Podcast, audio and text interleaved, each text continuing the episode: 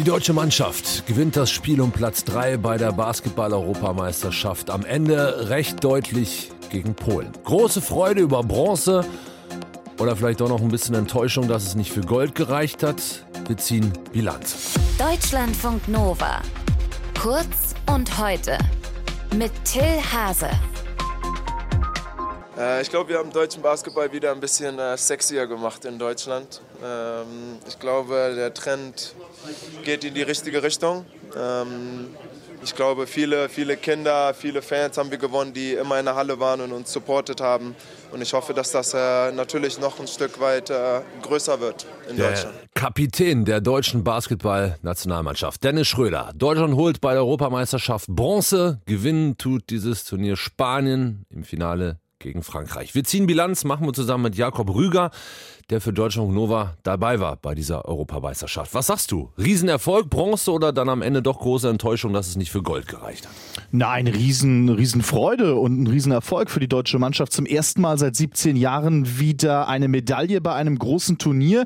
Gab es zuletzt 2005 bei der Europameisterschaft, damals noch mit einem gewissen Dirk Nowitzki, der die Mannschaft alleine durch das Turnier getragen hat. Das war diesmal mal ganz, ganz anders. Es war eine Mannschaft, die da aufgetreten ist, die diesen Erfolg sich erarbeitet hat. Und ich glaube, es war auch ganz gut, dass die deutsche Mannschaft dieses Turnier am Ende mit einem Sieg abgeschlossen hat, dass man bei einer möglichen Finalniederlage dann nicht Trauer getragen hätte, obwohl auch Silber ein großer Erfolg wäre. Nein, also diese Bronzemedaille, die ist äh, absolut äh, verdient und ein Erfolg und das hätte der deutschen Mannschaft so vor dem Turnier niemand zugetraut. Und was bedeutet das für Basketball in Deutschland?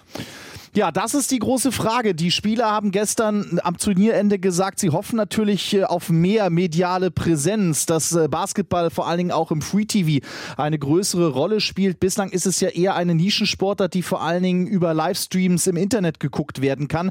Das ist die eine Sache, dass sich ändern muss, die mediale Aufmerksamkeit. Und zum anderen natürlich geht es auch um den Nachwuchs, denn Basketball, das ist natürlich auch eine Sportart, die braucht junge Talente und du musst die begeistern, du musst sie gut ausbilden ausbilden. Spanien, der neue Europameister, macht das im Grunde genommen vor, haben alles gewonnen, was es im Nachwuchsbereich zu gewinnen gibt. Und der Deutsche Basketballbund sagt selber, die Spanier sind so ein bisschen so ein Role Model, ein Vorbild für den deutschen Basketball. Aber bis der deutsche Basketball dahin kommt, ist es noch ein langer und weiter Weg. Die nächsten Wochen und Monate werden es zeigen, ob es wirklich einen nachhaltigen Boom im Basketball gibt oder ob das eben nur ja, ein kleines Feuer war, das äh, jetzt nach dem EM-Ende erloschen ist. Das ist ja schon mittelfristig und langfristig fast gedacht, was ist so mit kurzfristig? Also was steckt drin in diesem Team, das da jetzt bei der Europameisterschaft Bronze gewonnen hat? Ich meine, wir haben nicht nur Dennis Schröder, der ist jetzt schon Ende 20, Kapitän, der die Mannschaft geführt hat. Wir haben ja zum Beispiel auch so Leute wie Franz Wagner. Absolut. Äh, der hat ja sozusagen ein wirklich tolles Turnier gefeiert, also auf sich aufmerksam gemacht. 21 Jahre alt, der Berliner, spielt in der besten Basketballliga der Welt. Das ist einer mit ganz viel Potenzial und da steckt noch ganz viel drin in dieser Mannschaft. Das Team hat selbst gesagt, wir haben einen Dreijahresplan mit Bundestrainer Gordon Herbert ausgerichtet auf Olympia 2024 in Paris. Wir haben im nächsten Sommer eine Weltmeisterschaft und da gilt es dann natürlich weiter zu wachsen, weiter zu arbeiten, um eben vielleicht den nächsten Schritt zu gehen und auch bei der Weltmeisterschaft mal wieder eine Medaille zu holen. Ich traue das dieser deutschen Mannschaft zu.